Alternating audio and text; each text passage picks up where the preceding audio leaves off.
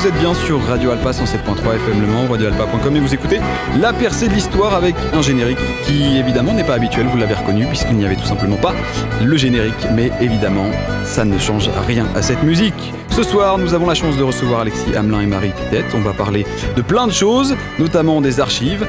Et pour m'accompagner ce soir, ils sont également là. Salouane et Thomas. Bonsoir Salouane. Salouane d'abord, comment vas-tu? Salade Ça va, ça, va très bien. Salade, tu salade vas enchanté. Nouveau prénom dans l'émission, c'est bien, tu es nouveau.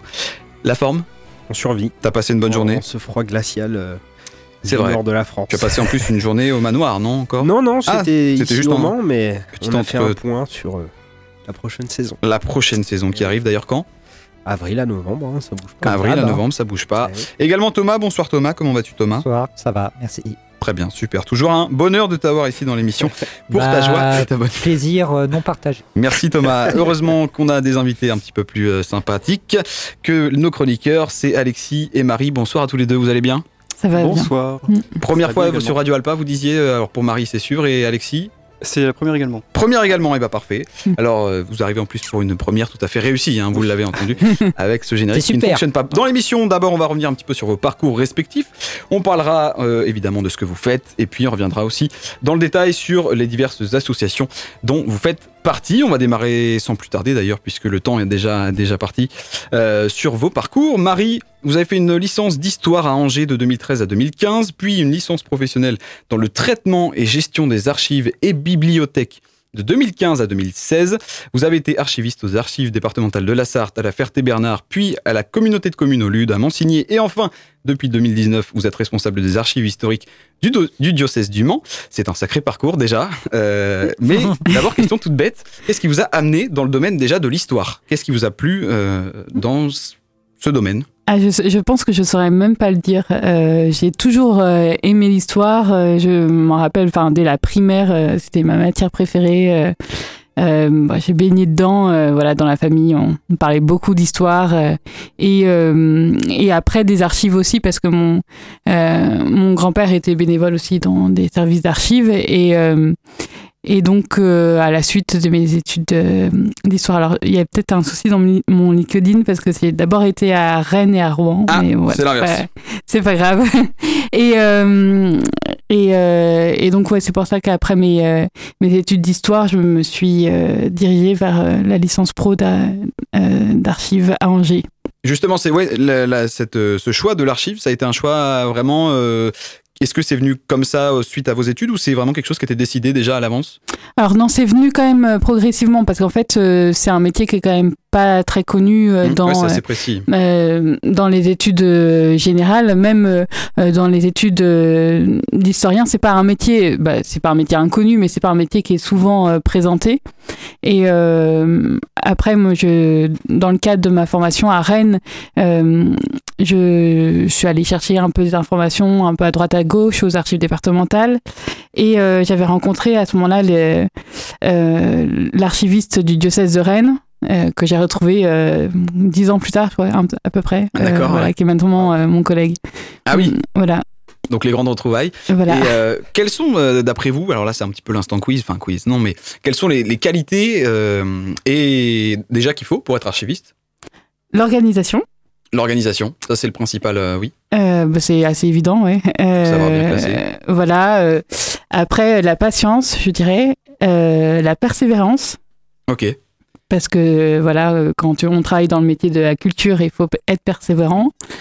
Et, et puis, euh, bah, voilà, Et quels sont les inconvénients à l'inverse Qu'est-ce qui peut être difficile parfois quand on est archiviste Euh, le fait de devoir négocier à chaque fois, expliquer. Alors, c'est à la fois très intéressant parce que bah, on est toujours dans la réflexion par rapport à notre propre travail, euh, la- sa raison d'être et, et, euh, euh, tous ces tous ces avantages, ce que ça peut apporter à, à une structure. Et en même temps, bah, quand on doit toujours euh, euh, ré- réexpliquer bah, pourquoi c'est important euh, et euh, et, et pourquoi il faut investir un peu dedans. Et bah euh, voilà, c'est. Auprès des acteurs publics notamment Non, pas forcément. Bah, non, Oh, du bah, coup, acteur mais- public euh, comme, euh, comme privé. privé. hein, c'est, c'est, Parce que vous dites pareil. négocier, donc c'est vraiment, il faut convaincre, il faut réussir à convaincre. euh, Oui, oui, oui, vraiment. D'accord. Bah parce que euh, les, les gens ne vont pas forcément euh, déjà se dire que c'est un vrai métier archiviste. Ouais. Euh, et il y a Ouais, un, Tu tries les bouquins. C'est ce qu'on fait tous. c'est ça, euh, le voilà, coin, le, le- dans le les vieux papiers, dans la poussière. Ouais. euh, Ah, c'est un travail de bénédictin. T'aimes ça, toi? Ouais. Ah ouais, bah oui, quel oui, courage, au dimanche. Quel courage, voilà. Il y a beaucoup de personnes qui m'ont beaucoup plaint dans, Ah oui, dans ma Vous carrière. Donc de bon. courage. Vous avez plein de courage. Ouais, c'est ça. Alors que moi, j'adore ça. hein, donc, bon, c'est gentil, mais et après, euh, bah, c'est vrai que bah, quand on arrive dans une commune euh, et, et qu'il faut euh, dire bon bah voilà, il- la, la mission, elle a été prévue pour tant de temps, mais en fait, euh, voilà, euh, pour telle telle telle raison, et bah ça pourra pas être fait dans les temps, et donc il faut renégocier une prolongation de de contrat. Alors, faut euh, faire ça au bon moment parce qu'en fonction des conseils municipaux, euh, il faut Il y a des moments ouais, stratégiques. c'est ça. Et Ah, il y a euh, des budgets. Alors oui, oui, sauf que du coup, il faut recommencer tous les mois. Donc, euh, c'est- et les budgets, c'est qu'une fois tous les ans. Euh, donc, euh, Une bataille Voilà. constante. c'est ça. Bon, euh, on, on s'en sort. hein. Je je veux pas qu'on me plaigne encore plus. Oui, c'est vrai que Voilà. mais c'est c'est souvent compliqué, même dans le domaine de l'histoire en général. Et- on le voit bien. exactement. culture, ouais. euh, Et, et la culture en général. la ouais. culture Bah, même en on général. a un, témoin ici vibrant de la culture qui sans doute pourra nous dire quelques petites choses. Oui, euh, je, je ne ferai que répéter ce qui a déjà été dit. Voilà. Ah, tout simplement, oui, d'accord, c'est vrai, merci. Bah, finalement, pour ton intervention tout à fait pertinente. assez, euh, C'est vrai. ça, hein. Euh, Alexis, vous avez fait une licence d'histoire romande de 2015 à 2018, puis un master d'histoire euh, de recherche, hein, donc en histoire de 2018 à 2020. Votre premier mémoire de recherche, si je dis pas de bêtises, ça a porté sur Monseigneur Grant et l'écriture personnelle. C'était l'intitulé Histoire d'une relation passionnelle entre l'évêque du Mans et l'acte d'écrire sur sa vie. Vous avez fait un second mémoire de recherche en master 2, donc, euh, intitulé Monseigneur Grant sous l'occupation, un évêque maréchaliste ou pétainiste. Alors d'abord, peut-être rapidement pour les auditeurs, mais euh, qui était Monsieur Monseigneur Grant et comment vous avez trouvé euh, ces sujets de recherche? Alors, Monseigneur Grant, c'était euh, l'évêque du Mans entre 1918 et 1959. C'est cela. Donc, euh, il, a, il a été quasiment plus de 40 ans au Mans, et en tout cas, c'est euh, une figure importante euh, dans l'histoire du diocèse au XXe siècle. Et il y a eu des journées d'études euh, qui sont déroulées à la fac du Mans, donc euh, en 2018, hein, je crois, donc euh, justement sur le personnage de, de cet évêque-là. Et euh, un de mes enseignants, je me dit, bah, écoute, euh, est-ce que tu voudrais, tu voudrais pas travailler dessus? Donc je fais, bah, pourquoi pas C'était qui à l'époque l'enseignant? Ah, vous savez plus. Je ne sais plus. Mince. Je me demande si c'était pas monsieur Dominique Avon. Ah oui. Et puis monsieur Stéphane Tison aussi, Stéphane qui a dirigé mes recherches. Euh, donc voilà, on m'a proposé un peu ce sujet de, recherche. J'ai fait pourquoi pas. Euh, quand j'étais curieux de faire un sujet aussi d'histoire locale, mais là Mm. j'étais en plein dedans. Euh, et comme mon idée c'était voilà, de travailler sur euh, mon salon grande sous l'occupation évidemment, euh, c'était le premier projet de recherche que j'avais. Et bien finalement, j'ai fait deux ans quasiment dessus. Et c'était passionnant en tout cas. Donc, euh, Parce qu'en creusant, du coup, petit à petit, en fait, vous vous êtes rendu compte qu'il y avait encore plein de trucs à découvrir sur. euh, oh, ben, il y a encore, euh, Et il y a des- encore des- des trucs à découvrir. Il y a encore de nombreuses choses à, hum, voilà, à découvrir, notamment dans les archives, de, dans son fonds d'archives. Enfin, voilà, il y a vraiment beaucoup de choses à exploiter, je pense. Donc là, voilà, c'est que le début, euh, c'est l'oreille d'études, peut-être mes travaux et d'autres. euh, voilà, c'est que le début, en tout cas, de. euh, Vous avez ouvert une porte recherche. et en fait, il y en a encore plein d'autres. euh, totalement. Derrière. totalement. En 2020, vous entamez un nouveau master, mais cette fois, c'est à Angers, dans le domaine des archives et de l'administration des archives, de 2020 donc à 2022. Et puis, 2000, depuis 2022, vous êtes archiviste au diocèse de Pontoise. Alors, même question d'abord, avant de revenir sur le métier d'archiviste plus précisément, mais qu'est-ce qui vous a déjà, vous, passionné aussi dans le domaine de l'histoire? De l'histoire. Euh, alors, au risque de copier Marie, Hmm. euh, je pense que c'est euh, quelque chose voilà, qui m'a toujours un peu attiré. Donc, il n'y a pas vraiment une date, un jour. voilà. D'explication, ouais. C'est, ça m'a toujours attiré voilà, de comprendre un peu ce qui se passait voilà, auparavant, de, de retourner dans l'histoire, de découvrir peut-être des documents d'archives aussi un peu intéressants. Enfin, voilà, voir la beauté de l'histoire aussi, qu'on voit les manuscrits médiévaux. enfin, Hmm. Euh, Il y a peut-être un peu une euh, partie, voilà, cette partie-là de, découvrir l'histoire. On découvre beaucoup de choses aussi. Hmm. Il y a énormément de sujets de, de recherche dans l'histoire aussi. Donc, euh, quand on s'intéresse à un sujet, on va arriver sur un autre. Et après, voilà, de fil en aiguille, on arrive à, voilà, on découvre tellement de choses que c'est. euh, ça a de quoi remplir toute une vie, si je puis dire. Et c'est un petit peu pareil pour le domaine des archives, j'imagine. C'est que aussi, euh, avec vos recherches, ou c'était pareil, quelque chose déjà peut-être de, de, Ça- de prévu? Non, c'était pas forcément euh, prévu euh, dès la base. C'est, euh, disons, quand j'ai fait mes études d'histoire de la licence, bon, je me suis un peu intéressé à ce qu'il y avait derrière aussi. parce que c'est bien de pouvoir nous consulter les archives, mais après derrière, bah, qui, qui fait ça, enfin, qui mm. tient les archives, qui les conserve? Et je me suis intéressé à ça, et puis j'ai eu l'occasion de faire un stage, je crois, en fin de licence aux archives municipales du Mans pendant peut-être deux semaines ou une semaine, enfin, je sais plus la, la durée exacte. Mais j'ai découvert vraiment ce que c'était que d'être archiviste pendant deux semaines d'immersion. Et là, je me suis dit, ah ouais, c'est chouette. Deux semaines, mais ça a suffi à vous convaincre, du coup, ça. Euh, vraiment. Donc voilà, donc deux semaines, mais ça, euh, en tout cas, je me suis dit, ouais, ça, euh, je suis attiré par ça. Et été attiré par la recherche aussi, donc j'ai fait le master de recherche avant. Et après, je suis allé à Angers, voilà, donc va faire une formation, du moins en archivistique, plus spécialisée pour ensuite être, voilà, arriver à Pontoise, donc là où je suis actuellement. Et justement, qu'est-ce qui vous plaît dans ce métier d'archiviste? Ce qui est, pas facile, hein, mais ce qui est plaisant, c'est. Euh, en fait, je déteste ce mec. c'est ça, voilà, en fait, je vais me plaindre. Non, je déteste. non, non, ce qui est plaisant, c'est peut-être alors euh, peut-être la polyvalence aussi du métier. Euh, on va aussi faire beaucoup de choses, donc on va toucher alors sur des profils de poste comme le mien, en fait, où on est seul archiviste, on va faire aussi bien du classement que de la valorisation. On va faire, on va accueillir des chercheurs. On va se déplacer en paroisse pour aller conseiller, mettons, des curés ou des secrétaires de paroisse sur comment gérer vos archives. Euh, enfin, c'est des missions vraiment très diverses et variées, donc il y a un peu cette polyvalence. Et ce qui est peut-être plaisant aussi, c'est de se dire, euh, bien le travail qu'on effectue aujourd'hui, de conserver les archives, de les mettre en, de les conditionner dans, dans des belles boîtes ou autres. Enfin, c'est euh, quelque chose qui va perdurer dans le temps. Et donc on va alors être une image un peu classique, hein, être passeur de mémoire, hmm. si je puis dire. Donc ça c'est vraiment plaisant. On se dit qu'on on sert à quelque chose aussi, on transmet quelque chose et on permet aussi de des fois sauver des choses. Voilà. Hmm pour les transmettre. Et voilà, c'est, ça c'est extrêmement intéressant. De, euh, j'ai fait des recherches sur l'histoire et j'aurais pas pu les faire s'il n'y avait pas eu des, des, prédécesseurs archivistes.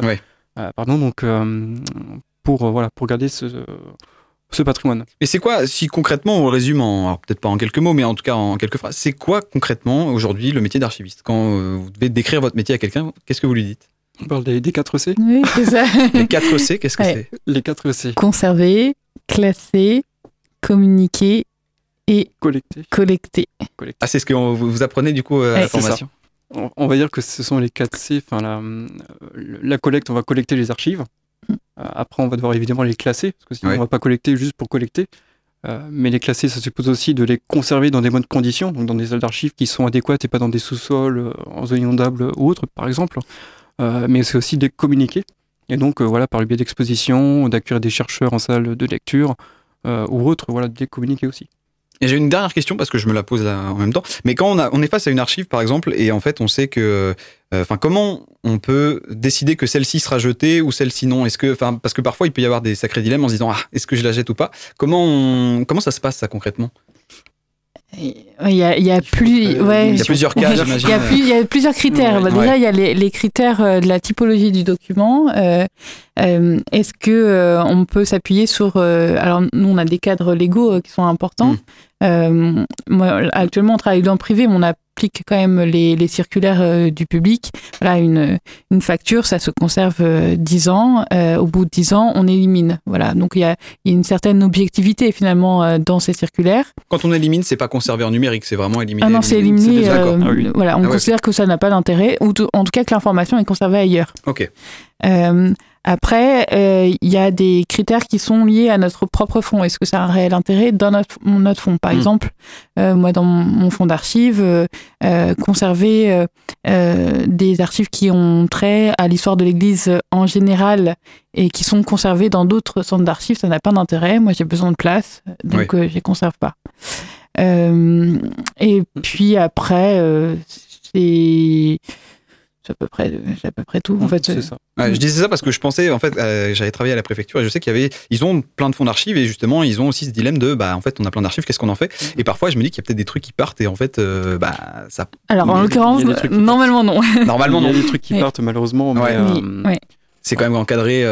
C'est encadré. Dans le cadre de, la préfecture, oui, c'est encadré. Pour une élimination d'archives, euh, public, il faut hmm. l'autorisation de l'État. Ça s'exerce via le directeur des archives départementales qui valide un visa d'élimination euh, et euh, qui donc qui une liste de toutes les archives qui sont à éliminer, qui vérifie que les délais sont bons et et, et après on peut éliminer.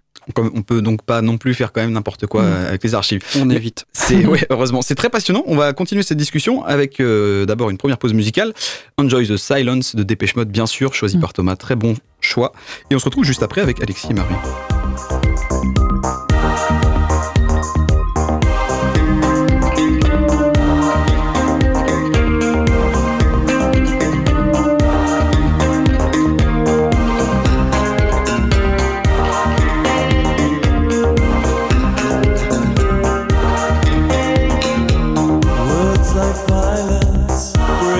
Silence. Come crashing in into my little world.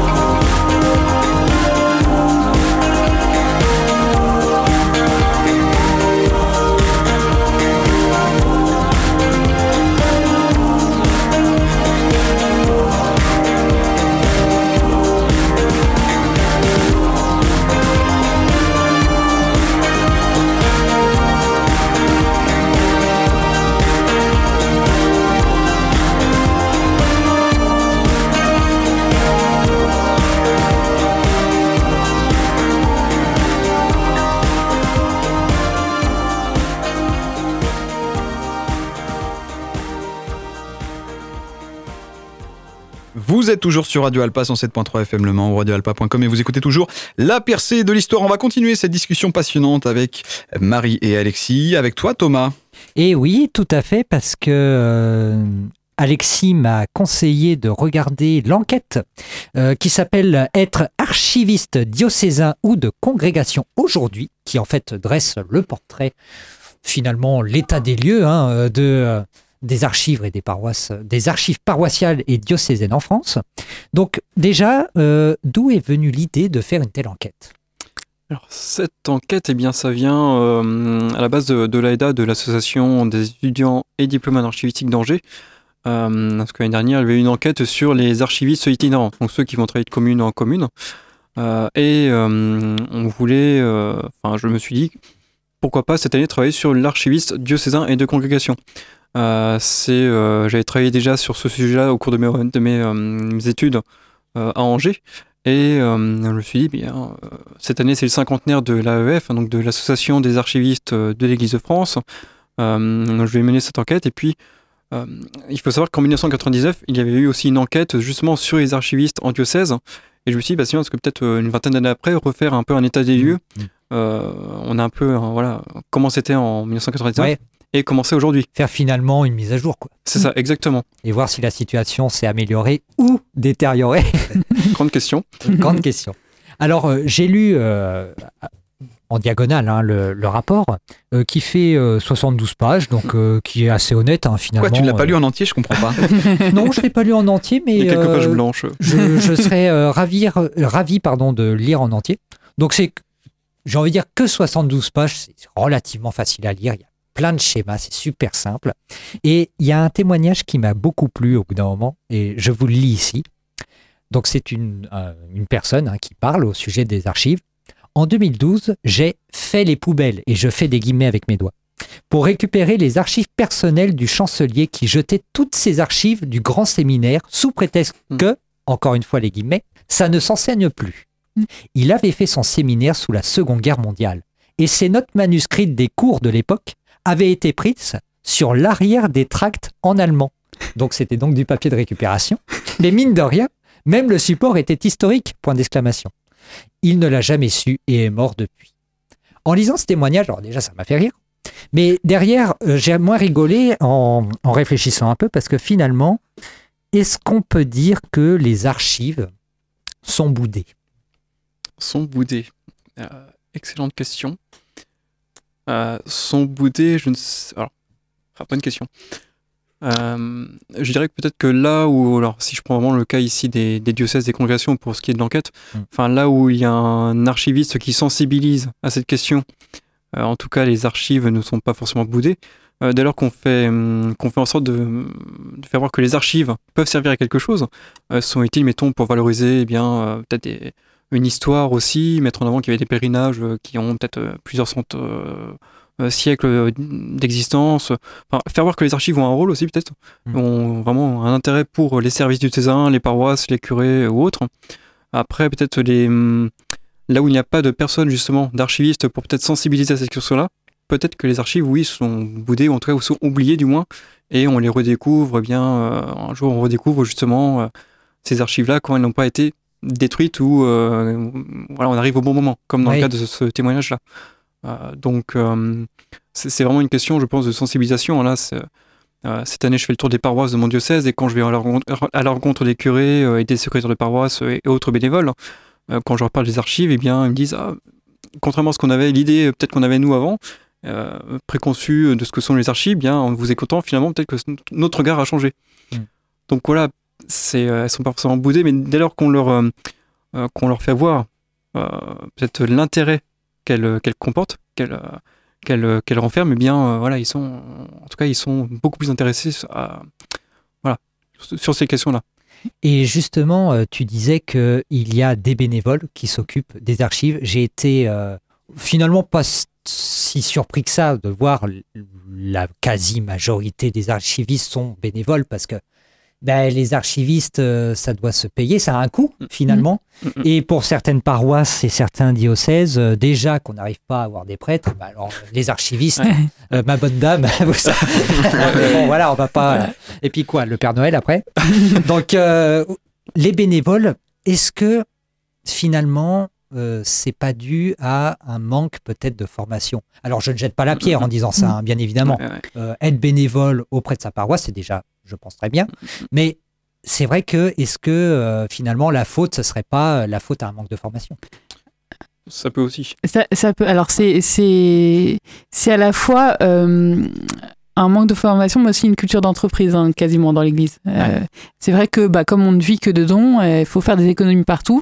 Et euh, bah, un bénévole, euh, par définition, et bah, c'est c'est l'aubaine quoi. Euh, Après, il y a des bénévoles qui qui, euh, qui font un travail formidable et qui, qui se forment et qui euh, euh, qui arrivent à faire euh, quasi le même métier euh, que euh, qu'un qu'un archiviste. Euh, après, euh, ce qui est important, c'est que les diocèses et les congrégations se rendent compte aussi de la plus-value d'un réel, euh, enfin d'un archiviste formé, et puis euh, euh, voilà. de- Avec un savoir-faire, une méthodologie aussi. Exactement, ça voilà. surtout là-dessus. Mm, C'est ça. Et c'est ce qui ressort d'ailleurs du rapport d'enquête. hein. C'est vraiment bah, avoir une méthodologie, avoir un classement clair et sérieux. Ensuite, finalement, bah, ça aide tout le monde, et notamment les chercheurs, Mm, mm. qui, oui. chercheurs qui aident beaucoup, enfin, qui utilisent beaucoup les archives diocésaines et paroissiales. Ah oui, oui, totalement. Euh, c'est- alors c'est vrai que euh, dans le rapport, je l'explique aussi qu'il y a eu euh, entre 1999 et les années 90 et aujourd'hui une mutation aussi euh, sur la génération aussi des archivistes. On avait dans les diocèses notamment donc des, des prêtres qui étaient des fois mis à la retraite et puis qui s'occupaient de la fonction archive. Euh, donc mais ils étaient mis là parce qu'il y a peut-être un goût pour l'histoire mais sans forcément avoir de compétences, suivi de formation. Et donc aujourd'hui on a quand même beaucoup plus d'archivistes euh, qui sont formés euh, à l'université aussi, qui sont recrutés. Donc en plein temps, en mi-temps, enfin voilà, une diversité de contrats aussi qui est assez euh, importante. Mais en tout cas, si je prends un cas concret, hein, mettons il y a un dégât des eaux, Mm. euh, les archives prennent l'eau, qu'est-ce qu'on fait? Ouais. Là, un archiviste qui a été formé, mettons, dans, avec, qui a une formation, saura que il faut agir très vite, euh, voilà, peut-être les congeler parce que euh, on veut éviter le développement des champignons. Ah, les congelés. Oui. les congeler, par petite exemple. info. Donc euh, voilà. Euh, si on a de, de la désinfection à faire, euh, s'il est trop tard, eh bien c'est de faire appel à des prestataires. Enfin, c'est des connaissances aussi qui sont Mm. pas forcément euh, évidentes à avoir. Ah oui. Donc, euh, on peut avoir des bénévoles ouais, qui sont très bien formés, hein, des, des archivistes à la retraite qui deviennent bénévoles, archivistes aussi, ça peut Mm. arriver. Euh, donc, euh, l'emploi des bénévoles euh, dans les services d'archives, c'est pas tant problématique, c'est plus le temps de les former, qui peut demander, euh, voilà, de- des, qui- qui peut amener des contraintes aussi dans notre du temps. Comment les former de manière euh, vraiment euh, un peu professionnelle et puis voilà, qu'ils ne fassent pas forcément, je dirais pas n'importe quoi, mais qu'ils aient un- une grille, voilà, à suivre Ouais. pour faire leur, les missions qui leur sont, qui leur sont données. Oui, parce que c'est Mm. vrai que pour le commun des, mortels, et je me mets dedans, bon, bah, si euh, l'archive, elle est trempée comme pas possible, bon, bah, je la balance, quoi. Hein, Il y a que Et non. dans Titanic où le dessin, il se conserve pendant 100 ans. Ça, et les mecs, ils retrouvent, oh, super, ouais, non, ouais, non, ça marche pas comme ça, les mecs. Ouais. Bon. Et donc, finalement, bah, on parlait de dégâts des eaux, donc finalement, comment on conserve les archives, finalement, c'est la grande question. Et est-ce que finalement, l'avenir de la conservation, ça serait pas le numérique Et là, je balance la question comme ça. Clin d'œil, clin d'œil. Clin d'œil, sourire. On en a parlé pendant la pause. On va se faire envoyer nous-mêmes. euh, C'est ça. Alors, bah, euh, alors, ça fait partie parce qu'en fait, euh, il y a l'évolution des pratiques. Euh, on disait euh, tout à l'heure, nous-mêmes utilisons euh, l'ordinateur euh, quotidiennement et, euh, et euh, c'est une euh, un, un événement qu'il faut euh, prendre en compte. Euh, il faut savoir aussi que la- l'archive numérique euh, demande encore plus de rigueur. Déjà, de se rendre compte qu'à partir du moment où on ouvre un brouillon sur Word, c'est une archive. Euh, déjà que c'est pas évident de se dire que bah, si on prend un brouillon qu'on laisse traîner dans nos- dossiers papier, c'est aussi une archive. Mais alors dans le numérique, c'est pour euh, pour nos collègues, bah, c'est c'est encore plus, euh, euh, enfin nos collègues non archivistes, c'est euh, c'est en- encore euh, plus difficile de se- s'en rendre compte. Et euh, bah, en fait, euh, quand on voit un tas de, de papiers sur un bureau, on se dit à un moment donné, il va falloir les classer. Éventuellement, il y a besoin d'un archiviste. Mais sur un- le bureau de son ordinateur, si c'est caché dans un dossier, on ne Oui, voit ouais. rien. Le dossier autre chose. C'est ça, Il y a- divers. À autre, classer. c'est cela. Et là, Autre. Voilà. Et, euh, et, et donc, euh, voilà, c'est un élément à prendre en compte avec une certaine rigueur et, et une formation. Euh, après, il restera de toute façon du papier, non seulement parce que, enfin, euh, bah, on en produit, mais aussi parce qu'on en conserve de toute façon. Et Mm. puis, euh, bah, on va se- euh, ça servirait à rien de numériser un parchemin qui a 800 ans euh, pour le garder. euh, allez, on, on a une vision à 10-15 ans pour le numérique. Euh, donc, euh, si on si on le numérise, c'est pour faciliter la communication, c'est pour le valoriser dans le cadre d'une exposition, euh, quoi qu'est-ce.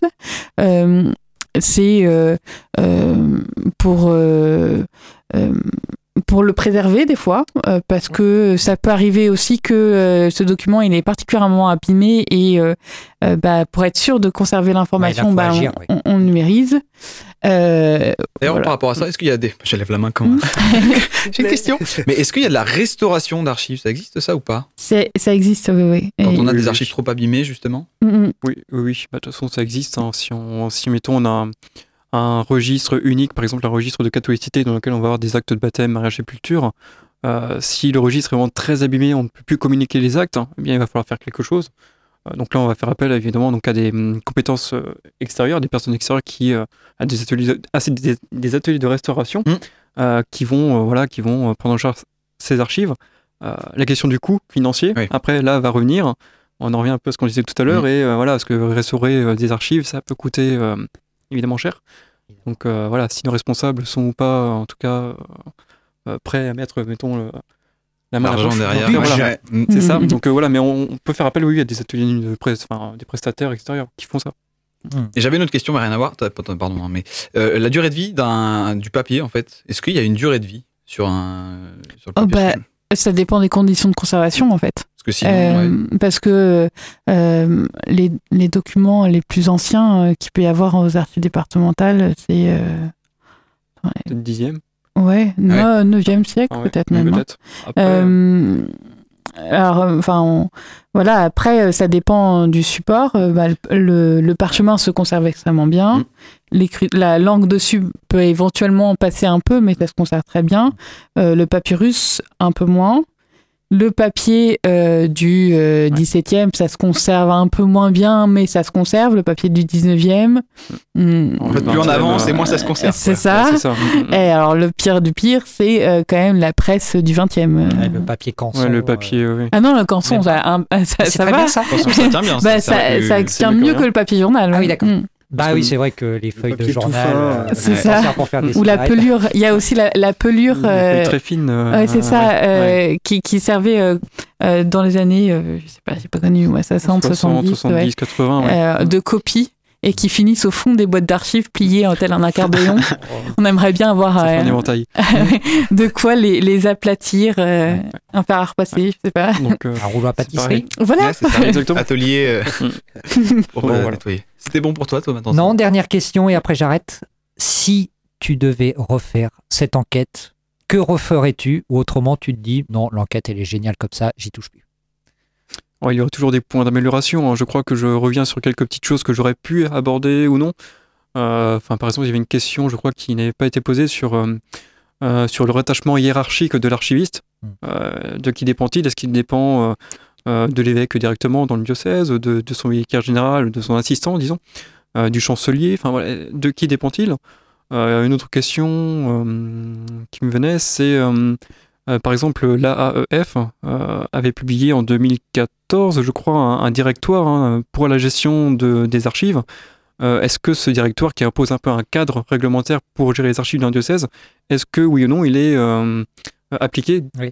dans son service? Mm. Par exemple, parce que là on aurait peut-être avoir une idée sur euh, voilà, de nombreux services qui en tout cas prennent ces questions euh, à bras le corps, mais il y a des points oui qui seraient euh, abordés. Peut-être que si on aurait eu euh, plus de réponses aussi. Je crois qu'il y avait euh, à peu près 45 diocèses qui ont répondu, peut-être peut-être une quarantaine de congrégations sur les peut-être centaines de diocèses et euh, 200, je congrégations. crois. J'avais lu voilà. 200. Ouais, c'est. Et les résultats beaucoup. auraient pu être aussi peut-être différents. Donc ce que je dis là aussi est peut-être à prendre voilà, dans le contexte de l'écriture de l'enquête.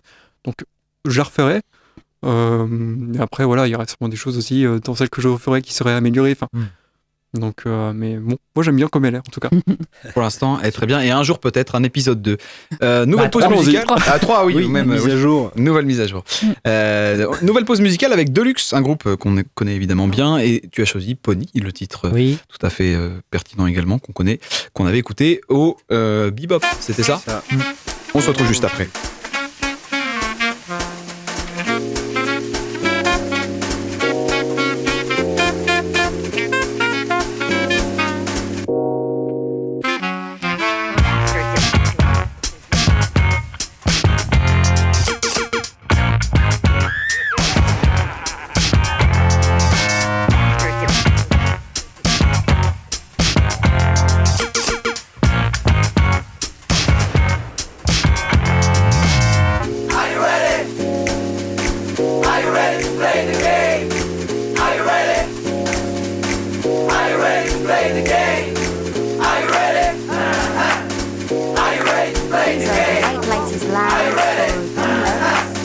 For Okay. Okay. It's like riding a pony whenever we get horny. This is like a hussy.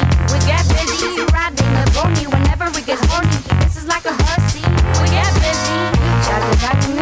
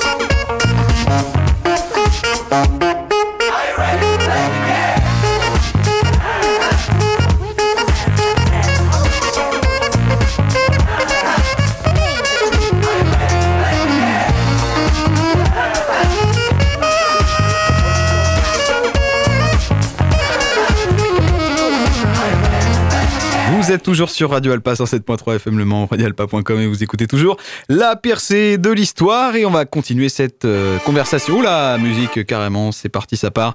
Euh, avec toi, Salouane, cette conversation. Exactement, et on va revenir dans cette dernière partie de l'émission sur les deux associations dont vous faites respectivement partie.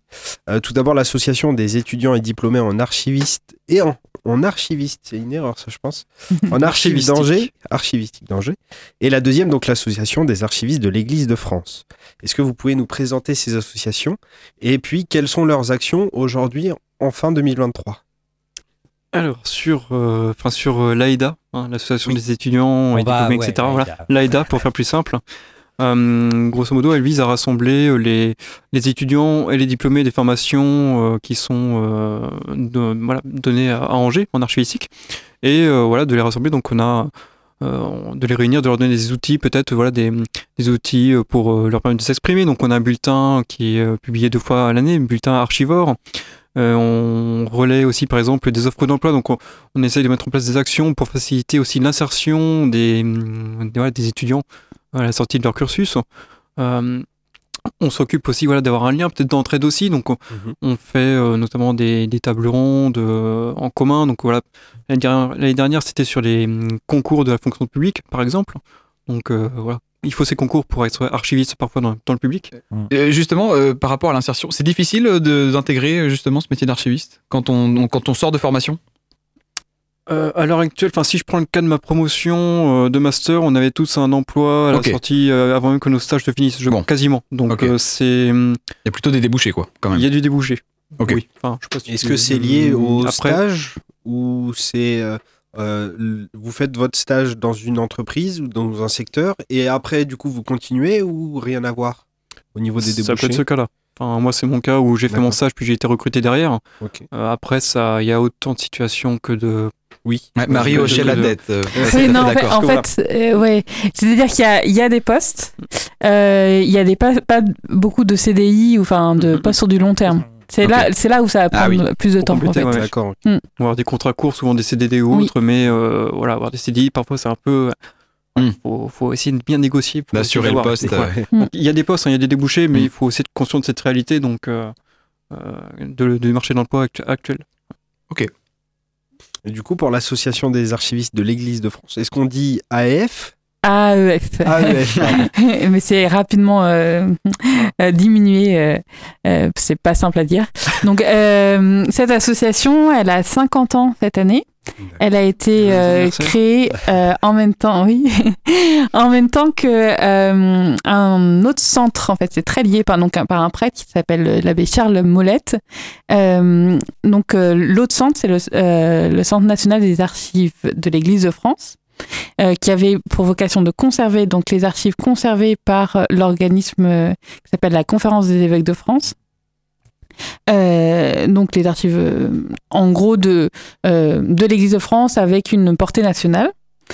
Et, et donc la- l'association, elle, elle est euh, chargée de faire de la formation et euh, voilà, c'est une association professionnelle, donc on se retrouve aussi pour, euh, euh, pour échanger sur nos, métiers et euh, donc qui se- s'exerce dans ce milieu particulier qui est euh, l'Église de France.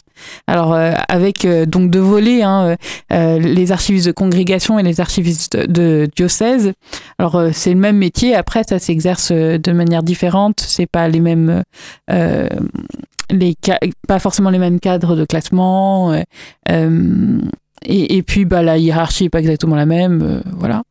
Mais on a quand même beaucoup en commun et, donc on se forme tous les ans. Donc il y a des formations de proposées à divers niveaux. Bah, moi, je participe par exemple à l'établissement de formation en archivage électronique. Euh, enfin, on s'auto-forme en fait, on, on se forme les uns les autres. Alors, on, des fois, on demande à des intervenants, hein, voilà. C'est le cas notamment euh, de nos journées d'études euh, qui sont couplées avec l'Assemblée générale, euh, qui ont lieu la fin octobre. Elles ont toujours lieu à ce moment-là. Euh, C'est donc des, des historiens, euh, des archivistes qui interviennent en fonction d'un thème particulier. Question peut-être un peu bête, mais est-ce que les deux associations peuvent se rejoindre sur un même sujet de travail? Eh ben oui, oui, oui. c'est bah en fait euh, le- par exemple la- l'enquête a été relayée par l'association des archivistes de l'Église de France. Typiquement là-dessus, oui, on a une collabora- collaboration entre les deux associations et euh, voilà, moi qui étais de l'AIDA, je suis allé voir l'AVF pour dire Mhm. est-ce que ça vous intéresse? Bah, Évidemment que ça nous intéresse. Donc voilà, il y a une, sur ce projet-là, typiquement, il y a une, euh, une collaboration. Peut-être sur d'autres projets aussi, mais. euh, Oui. je Nous on va on va exploiter un petit peu enfin on exploite un petit peu aussi les résultats de euh, de l'enquête pour avoir un regard aussi sur euh, notre métier et toujours plus adapter nos formations et et euh, être au courant de la réalité euh, euh, de notre métier euh, en France. Et quels sont les projets à venir du coup pour les deux associations? J'ai cru voir que pour euh, l'AEDA, c'était les 25 ans de la revue Archivore, si je dis pas de bêtises. Ouais, alors, c'est Euh, bien Archivore. Pour euh, l'AF, est-ce qu'il y a aussi euh, de nouveaux projets? Alors, euh, il y a toujours euh, plus ou moins des projets donc de formation. Il y a euh, euh, d'ici la fin de l'année euh, une euh, euh, sur notre site internet, euh, il va y avoir une sorte de répertoire iconographique de tous les évêques de France. Euh, qui permettra aussi de savoir où sont les fonds d'archives euh, euh, parce qu'un évêque peut être dans sa carrière entre guillemets évêque de plusieurs endroits donc pour réussir à suivre à faire des liens entre entre ces, ces différentes fonctions. Euh, euh, un évêque, par exemple, il a un blason. euh, alors là, il- lui, il- ce blason, il va le garder toute, toute sa fonction d'évêque. Donc, on va avoir une reproduction de ce blason. Donc, si on retrouve son blason quelque part, on pourra euh, euh, se dire ah oui, bah du coup, ça, ça correspond à celui-là. euh, voilà. Donc, il y a ça. Il y a aussi, il y aura aussi un, un répertoire euh, des euh, habits religieux. Parce que euh, vous savez d'une congrégation à l'autre il y a un habit différent. Et euh, quand on a une photo euh, pour réussir à identifier la congrégation et donc la personne qui est dessus et ben c'est bien de savoir euh, euh, d'avoir des éléments euh, tangibles là-dessus. Voilà. Et pour l'AEDA, du coup? Alors pour l'AEDA, eh bien alors euh, si je pense à un projet euh, futur, enfin même qui est actuel, on a un calendrier de l'avant, voilà, que par exemple qui est en publié sur nos réseaux, donc c'est une dessinatrice qui euh, fait un calendrier d'avance sur les archivistes et les archives. Donc voilà, très intéressant. Je vous invite vraiment à aller, à aller le voir, c'est super intéressant et très drôle aussi. Euh, après, on a hum, des projets. Enfin là, on a, on va voir les 30 ans de de l'AEDA en 2025, c'est ça? Donc euh, on essaie de travailler dessus et puis voilà, peut-être qu'on va proposer un événement pour euh, euh, voilà, euh, rassembler les anciens du master et euh, de l'association. Euh, et sinon, par exemple, là, on a une autre enquête aussi qui euh, sera menée un peu comme celle que j'avais faite aussi. Donc, euh, une autre enquête qui va sûrement être, voilà, qui est en cours de, de réalisation, de conception en tout cas. Donc voilà, des projets. On a toujours le bulletin Archivore, hein, donc le bulletin donc qui est publié. là, on prépare déjà le prochain numéro pour le printemps prochain. On travaille toujours sur les projets de table ronde, des projets en tout cas avec les étudiants aussi. Donc euh, voilà, pour suivre l'actualité, le mieux c'est d'aller voir sur nos réseaux aussi. Mais euh, Justement, quels sont vos réseaux? C'est le C'est moment. ma dernière question, Ah ben, justement. Voilà. Si on y Envoyez, c'est le, moment de pub, c'est parti.